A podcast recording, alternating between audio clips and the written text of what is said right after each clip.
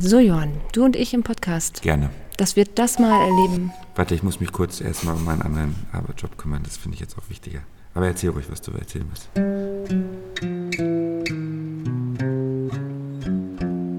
Herzlich willkommen zu Beruhig dich, Schatz, wir heiraten nur. Der Hochzeitspodcast von Strauß und Flieger.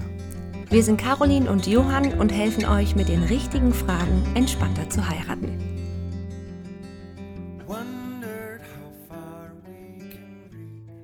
Heute, warum heiraten Paare? Johann, die Frage finde ich gerade spannend, wir als Hochzeitstheoretiker und äh, im Gesamtkontext. Wir geben die Frage nur nach außen weiter. ja, ich glaube, das ist bei uns auch das Sinnvollste. Schön, dass ihr wieder dabei seid. Genau, hallo. Und schön, dass du wieder dabei bist. Freut mich total. Caro, ich Alleine wäre es noch halb so schön. Siehst du, ja, dann, genau. Das ist wie bei einer Ehe. Ja, wo wir beim Thema wären. Zu, zu, äh, alleine ist es ist, ist dover, ihr. Genau. Ja, wir sind heute bei einer spannenden Frage. Warum heiraten Paare? Ähm, wie wir gerade schon gesagt haben, können wir das gar nicht aus eigener Expertise beantworten, haben aber natürlich eine ganze Menge Paare schon verheiratet, sowohl mhm. selbst als auch äh, innerhalb von Strauß und Fliege äh, viele freie Trauungen durchgeführt. Und wir haben wie immer einen kleinen Ausschnitt von unserem Hochzeitspaar Svanti und Timo für euch wo sie ein paar, genau, wo sie ein paar Einblicke geben, warum sie damals äh, eine freie Trauung wollten, was sie damit verbunden haben. Und ich schlage vor, bevor wir dann miteinander sprechen, ähm, dass wir es uns mal anhören. Caro? Machen wir so. Hören wir mal rein. Gab es nach neun Jahren, ähm, weil, wie gesagt, wir jetzt nicht nochmal in diese Beziehungssache, das können wir vielleicht nochmal extra machen, aber wenn ihr darauf Lust habt, aber ähm, gab es dann irgendwann so den Punkt, naja, da muss man jetzt mal heiraten. Das macht die Gesellschaft so.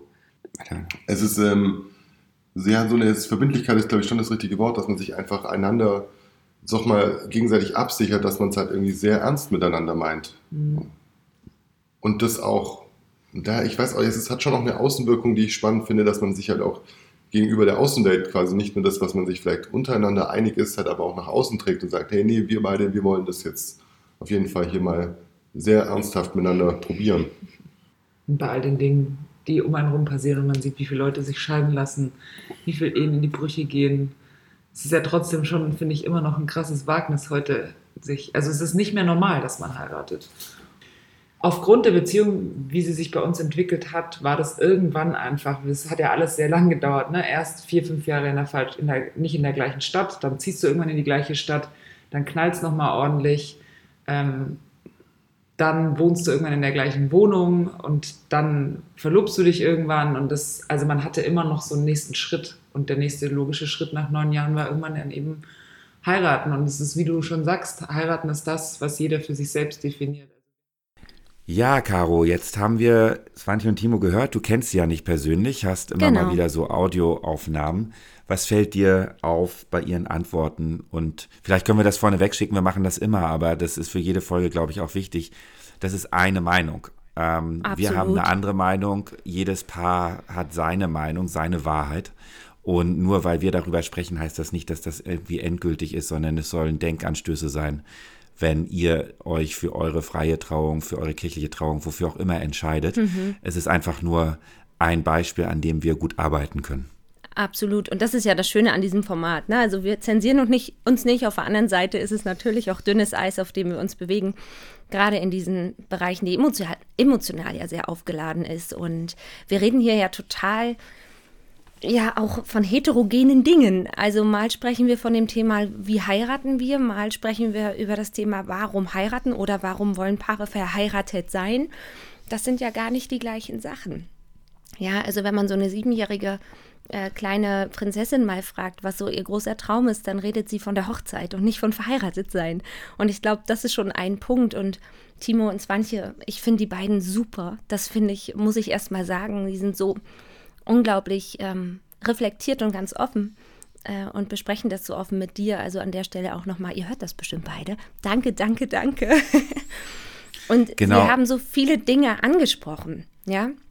Also sie, sie haben, haben wahnsinnig so viele, viele Sachen, genau. Ja, so, ne? Also da ging es vom Thema Außen und Innen, also Erwartung von außen, wie ist das Sicherheitsthema, ähm, wie ist der Status danach. Ähm, und was ich aber auch rausgehört habe, ist so auch dieser Konflikt, der da drin besteht. Ja, es ist der nächste Schritt, aber hey, bei uns hat alles ein bisschen länger gedauert, weil diese heutige Zeit, in der wir uns befinden, ja so unglaublich mobil ist. Und Sie haben das ja gerade im Ausschnitt beide gesagt. Sie waren dann Ewigkeiten auf Fernbeziehungen und dann wieder zusammen und dann eigene Wohnung. Also ich glaube auch Paarbeziehungen unterliegen heute einer Dynamik, ähm, die ja ganz außergewöhnlich ist für diese, ne, und auch, auch symptomatisch für unsere Zeit, die einfach so schnell ist und es geht so schnell umzuziehen und es geht so schnell wieder zurückzuziehen und so weiter. Und was so eine Paarbeziehung da aushalten muss, ähm, um dann zu sagen, komm, wir machen das jetzt auf Dauer, weil Fakt ist, zu heiraten ist etwas, das hat mit Schnelligkeit nichts zu tun. Also schon, heiraten schon, aber verheiratet sein ist ja genau von dem, Gegen, von dem Gegenteil geprägt, ja? Also von dem Langfristigen. Und ich glaube, das ist was, was der größte Konflikt ist in unserer heutigen Zeit, wo wir uns schon nicht trauen, zwei Jahre lang einen Handyvertrag aufzunehmen. Wer weiß, ob noch was Besseres kommt, ja? Und ähm, das ist das, was ich bei meinen Paaren immer wieder erlebe. Gut, ich habe jetzt nur die Paare vor mir sitzen und wie du ja auch, die Ja zu dem Thema gesagt haben, die gesagt haben, ja, wir wollen das. Ich empfinde aber ganz wichtig, dich, das mal rauszugeben, dass da ganz viel auf den Tag geguckt wird und nicht auf das Verheiratetsein, was wir an unserer Arbeit dann ganz viel machen. Ne? Genau. Genau, also es ist ja schon ein bisschen paradox, ähm, wenn wir uns angucken, dass wir, so wie du das jetzt auch gerade beschrieben hast, in der Zeit leben, wo alles mehrfach verfügbar ist und ähm, wir das in der Soziologie Paradox of Choice nennen. Ne? Also wir haben, wir haben alle möglichen äh, Auswahl, also wir haben alle Auswahlmöglichkeiten, sei es bei der Partnerschaft, im Ort, im Job, mit, mit all unseren Lebensformen und dann legen wir uns auf einmal fest.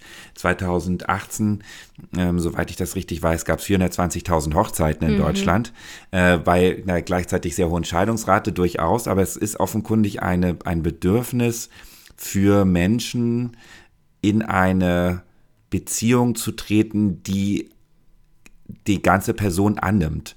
Also wo ja, dann auf genau. einmal keine ähm, großartigen äh, Abgründe mehr oder wo, wo, wo Abgründe in der Persönlichkeit auch akzeptiert werden. Das wäre natürlich gut, ne, wenn, wenn Paare äh, darüber sprechen, dass, also du, du, nimmst mich als ganze Person mit meinen ganzen Fehlern und meinen ganzen Herausforderungen und ich trete zu dir in Resonanz. Also ich habe etwas, was mich berührt, was mich dann, wo, also du berührst mich, ich kann dadurch wachsen, wir transformieren uns beide ähm, und daraus entwächst dann ein eine Sache, die, die größer ist als wir beide zusammen. Deswegen Glaubst du wirklich, ich, dass der Hauptmotivator ist bei den Paaren, die du jetzt so beobachtest, ähm, wenn die heiraten? Oder gibt es, also ist das, was du am meisten beobachtest? Was genau? Also, weil ich, ich kenne, ich kenne auch äh, gerade wir Frauen, die sagen, ich lerne einen Mann kennen und dann mache ich ihn mir zu dem, den ich mal heiraten möchte. Das ist ein Phänomen, was ich immer wieder beobachte. Ähm, und da hat das, was du gerade gesagt hast, was ich unglaublich schön finde und ganz präzise, gar nicht so viel zu Hause. Zu viel, zu viel Theorie.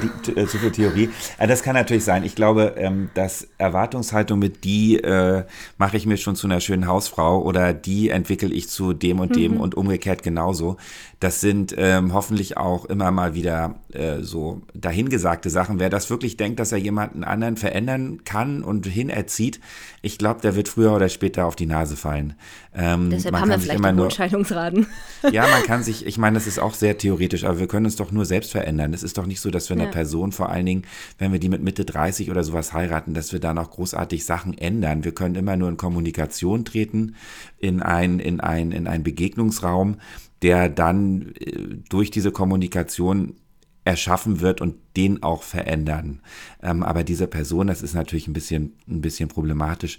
Ähm, Nochmal mhm. zurück aber zu diesem anderen Punkt. Ich finde, diese Komplexität, die wir in unserer Welt haben, ob das jetzt stimmt oder nicht, kann man sich ja nochmal streiten. Es gibt auch durchaus Bewegungen auf der Welt, die weniger komplex werden. Also ich kann in Asien das gleiche essen wie in mhm. Europa und ich habe die gleichen technischen Möglichkeiten in allen Ländern. Also diese komplexe Welt ist auch nicht überall so komplex. Ähm, das kann man äh, nochmal hinterfragen. Was, glaube ich, Fakt ist, dass sie immer schneller sich dreht rein physikalisch auch nicht, äh, mhm. aber äh, sozial gefühlt. Ähm, und dass wir dann also in diese in diesen Schritt auch gehen wollen und sagen, okay, äh, das haben Timo und 20 ja auch gesagt, das ist jetzt eine wirkliche äh, Verbindlichkeit, eine etwas, was ich sehr ernst meine. Ähm, das, das hat mhm. Timo gesagt. Und da finde ich spannend diesen zweiten Aspekt. Also wir haben einmal diese innerliche ähm, Verbundenheit, die man ausdrücken will, aber den Paaren geht es ja offenkundig darum, es nach außen zu tun. Ja. Genau. Sie laden sehr viele Leute ein, ähm, auch immer lustig, ne? Also Paare, die nie im Eventmanagement irgendwie unterwegs sind, sollen auf einmal irgendwie 100 Leute da äh, organisatorisch den ganzen Tag durchschleusen. Das ist schon immer ganz spannend. Aber Außenwirkung ist ein wichtiger Punkt. Meinst du generell an dem Tag oder meinst du als verheiratetes Paar? Oder wahrscheinlich beides, auf jeden, ne? Ja, auf jeden Fall erstmal an dem Tag. Ähm, mhm. das, darauf spielt erstmal die, die, ganze Vorbereitung hin. Danach ist ja ganz oft, also da fragen vielleicht Leute nochmal, wie waren die Flitterwochen, aber dann, mhm. wer fragt dann noch, wie ist das verheiratet sein? Ähm, das machen ja keiner. Da haben wir natürlich als Rednerinnen und Redner auch nochmal so eine, äh, wir verlassen die Paare ja auch wieder an ihrem Hochzeitstag. Ich habe mhm. immer mal wieder, dass ich Paare oder oft Paare, die sich bei mir melden, uns geht's gut so. Ähm, ich ja. hatte jetzt auch schon ein, zwei Paare, die sie angerufen haben, gesagt haben, ey, können wir nochmal miteinander reden? Ist natürlich mhm. eine spannende, spannende Nummer, die dann da passiert. Ähm, aber Außenwirkung finde ich immer wichtig. Ich kann verstehen, dass man auch stolz ist ähm, und dass man so eine gewisse Dankbarkeit nach außen nochmal zeigen möchte. Die Frage ist natürlich, ist es etwas, was Besitz auch nochmal nach außen äh, darstellt. Ja, wenn ich sage, du bist jetzt mein Mann oder meine Frau, mhm. ist das etwas, was ähm, ich habe es jetzt geschafft. Das wäre, glaube ich, falsch. Ähm, mhm. Aber glaubst du, dass das da, oder hast du das Gefühl, dass das durchaus immer mal Leuten so geht, dass sie sagen, ich bin jetzt durch mit der Nummer? Schon, also glaube ich schon, obwohl auch jedem bewusst ist, anhand der Zahlen, anhand dem gelebten Umfeld, was uns so begegnet, dass es nicht so ist. Aber ich glaube, dieses, ähm, ist ja wieder die Frage, ne? ist man in einer Partnerschaft oder hat man eine Partnerschaft? Und dieses Konsumieren von Dingen, auch Konsumieren einer Partnerschaft gleichzusetzen, glaube ich, ist was, was auf dem, auf den ersten Blick auch mal naheliegend sein kann. Und deshalb, ähm, da bin ich so ein bisschen, also bin ich total vorsichtig, ne? Mit ich habe einen Freund, ich habe einen Mann, ich bin deine Frau. Weil das nimmt nämlich genau, das nimmt für mich so ein bisschen in meinem Gefühl mit mir. Gut, ich bin jemand, ich habe sehr, sehr wenig Dinge. Ich hänge sehr wenig an, an Haben. Ähm, etwas, was mich einschränkt, in dem, hey, was können wir denn zusammen sein, was größer ist als du und ich? Ja, was können wir zusammen erschaffen? Weil Haben grenzt, finde ich, ein. Ne? Und ähm, da gibt es ganz unterschiedliche Strömungen und ich finde das super spannend. Ich habe auch jetzt Paare kennengelernt, die so, die sind unglaublich viel unterwegs miteinander in der Welt. Also die sehen diesen Hochzeitstag nicht als, hey, und das und das und das und jetzt haben wir es geschafft, jetzt heiraten wir und danach kommt nichts mehr, weil ich glaube, das ist super gefährlich. So dieses, wir sind auf mega High und haben irgendwie jetzt unsere ganze Birne da reingesteckt, unser ganzes Geld auch da reingesteckt und, und jetzt? Der andere ist immer noch, wer er ist. Ich bin immer noch, wer ich bin. Gut, wenn es mir jetzt irgendwas passieren sollte, dann weiß ich, dass der andere wenigstens auf die Intensivstation kommen darf oder so. Aber in den meisten Fällen ein Glück ist es ja so nicht. Die Frage ist also, was kommt danach? Ja? Oder gibt es danach und davor überhaupt? Ja, du kennst meine Geschichte, ähm, dass ich ja auch, also äh, ich habe ein Paar, wo ich weiß, dass die wieder getrennt sind. Und ich habe da mhm, lange drüber erzählt, nachgedacht. Ja. Genau, ich habe ich hab, ich hab ihn getroffen auf einem Konzert und ähm, fragte, wie es seiner Frau geht. Und er zeigte mir seine leere Hand ohne Ring. Ähm, oh. Und da musste ich erstmal schlucken, so was ist da passiert. dann hat er mir das kurz erzählt, ist aber auch nicht ins Detail. Wie gesagt, es war ein Konzert und ähm, ich habe dann da lange drüber nachgedacht, was ist auch die Verantwortung von uns Rednerinnen und Rednern? Ich glaube keine. Ähm, hat dich das aber getroffen? Also hat, hat mich es, aber getroffen, ich das persönlich? Weil ich, hm, auf, doch, ähm, ich, weil wir, glaube ich, ein anderes Verhältnis haben als Fotograf ist auch noch sehr nah dran, aber wir haben ein anderes Verhältnis als die Location, als die Blumen, mhm. Dekorateure und so weiter. Alles sehr wichtige Dienstleister, aber wir dürfen ja doch noch sehr nah ran an diese Seelenthemen. Und ich hatte so ein bisschen das Gefühl, vielleicht ist das auch eine Interpretation, die zu weit geht, aber das waren ein paar, die waren zehn Jahre zusammen und ähm, hatten viele Herausforderungen im Umfeld und ich hatte dann das Gefühl, dass die auf einmal kein Projekt mehr hatten. Die mussten mhm. verschiedene genau, Hausgeschichten, mhm. Beerdigungen, äh, alles Mögliche miteinander durchmachen und dann ist dieses Projekt auf einmal zu Ende und dann stellen natürlich alle die K-Frage, die Kinderfrage. Und das ist ja etwas, was überhaupt nicht geht in meinen Augen, dass man Paare ständig mit diesem Kinderthema äh, konfrontiert. Eine Frechheit, da einzugreifen in diese persönliche, dieses persönliche Umfeld, weil es einfach bei vielen auch sehr schwierig ist.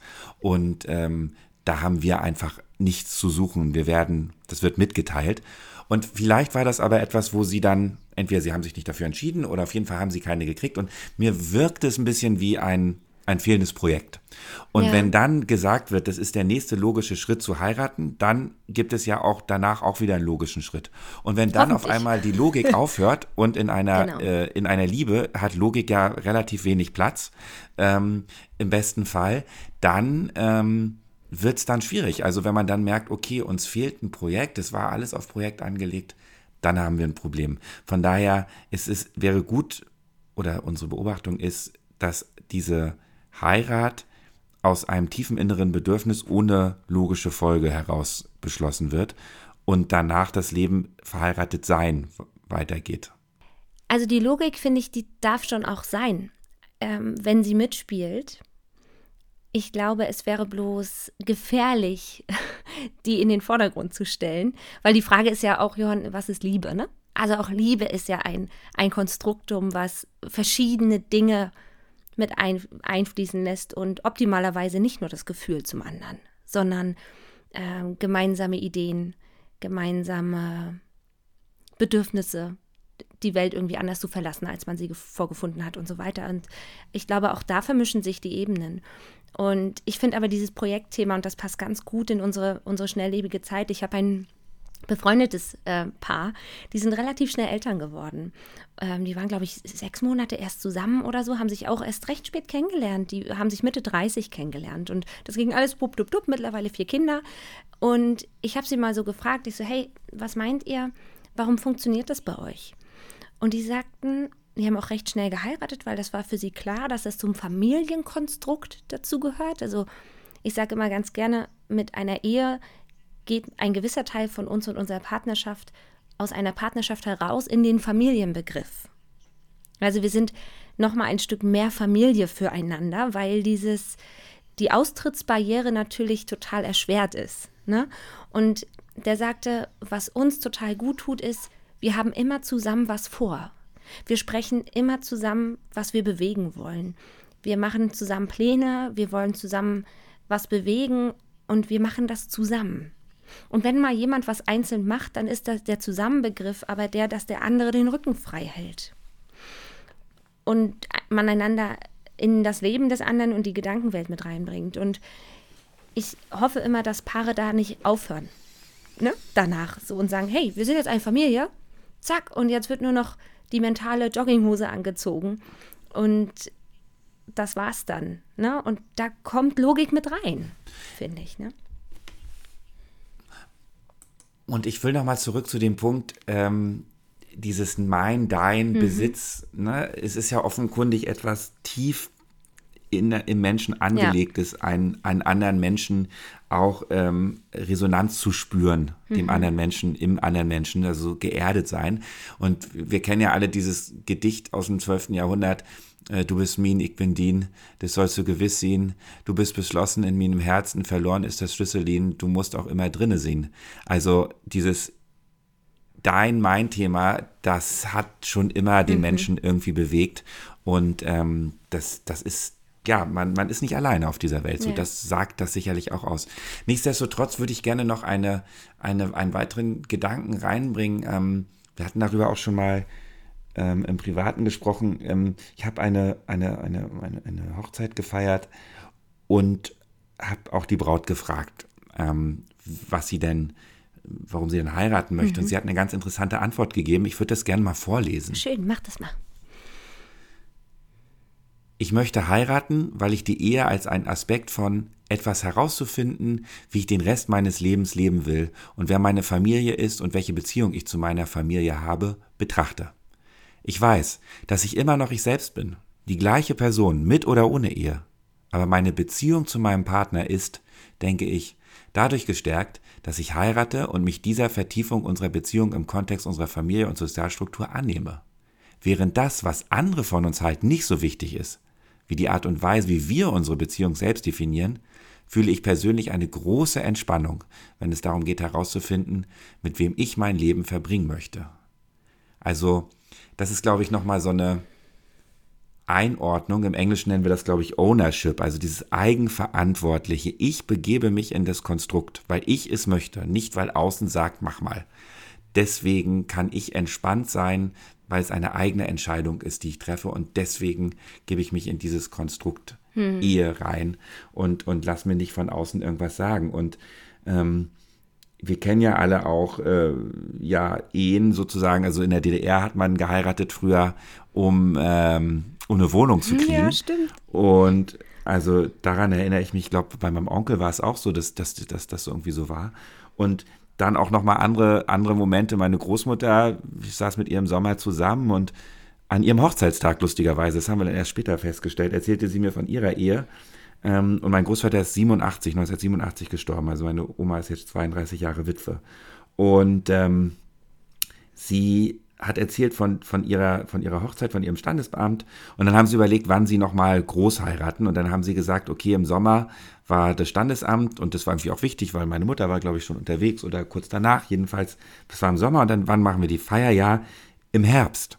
Warum im Herbst? Weil das alles Leute waren, die auf dem Land gelebt haben und mhm. im Sommer äh, hast du auf dem Feld zu tun. Ähm, und im Herbst nach der Erntezeit, da kannst du die ganzen Leute dann ranholen und dann kann man trinken und Schifferklavier irgendwie spielen. Also die Motive sind doch sehr unterschiedlich und man darf, also machen wir eh nicht, aber ähm, wir, wir werten das nicht, sondern Gar jeder nicht. muss sehen, was er für eine Logik oder Nicht-Logik da reinlegt. Wichtig ist, eigenverantwortlich ähm, innerlich das Wollen keine Außenumstände, die einem irgendwie oktroyieren, was man machen soll oder nicht. Ja, du, und was ich total spannend finde, ist, dass, glaube ich, unsere, unsere Generation hier, wo wir leben, hat, glaube ich, ja eine total tolle Situation. Wir leben in Frieden jetzt mal hier. Ja, wir leben in Sicherheit, äh, sozialer Sicherheit, aber auch politischer Sicherheit. Und dennoch, glaube ich, sind wir die erste Generation seit langem, die total zerrissen ist. Also dieses, hey, heiraten gehört dazu, heiraten hat auch gewisse Auswirkungen und so weiter. So sind wir ja auch noch sozialisiert. Also das sind unsere, unsere Eltern haben uns so äh, großgezogen und haben uns das mitgegeben. Und auf der anderen Seite sagt die Welt uns, alles ist schnell und alles kann noch besser werden. Und das spüre ich bei den Paaren, dass es in beide Richtungen total auseinandergeht. Und das spüre ich auch an mir selber als Person, ja. Wenn ich mal drauf gucke als Caroline und nicht als die Rednerin, dass es tatsächlich zwei Herzen gibt, ähm, gibt, die da in meiner, in meiner Brust einfach schlagen zu dem Thema. Von daher, wir wünschen euch, dass ihr heiratet, weil ihr es möchtet, weil ihr den oder diejenige gefunden habt, äh, mit der oder dem ihr leben wollt. Und ähm, ja, ich glaube, das ist für diese Folge alles gesagt. Und ähm, Caro, wir hören uns wieder.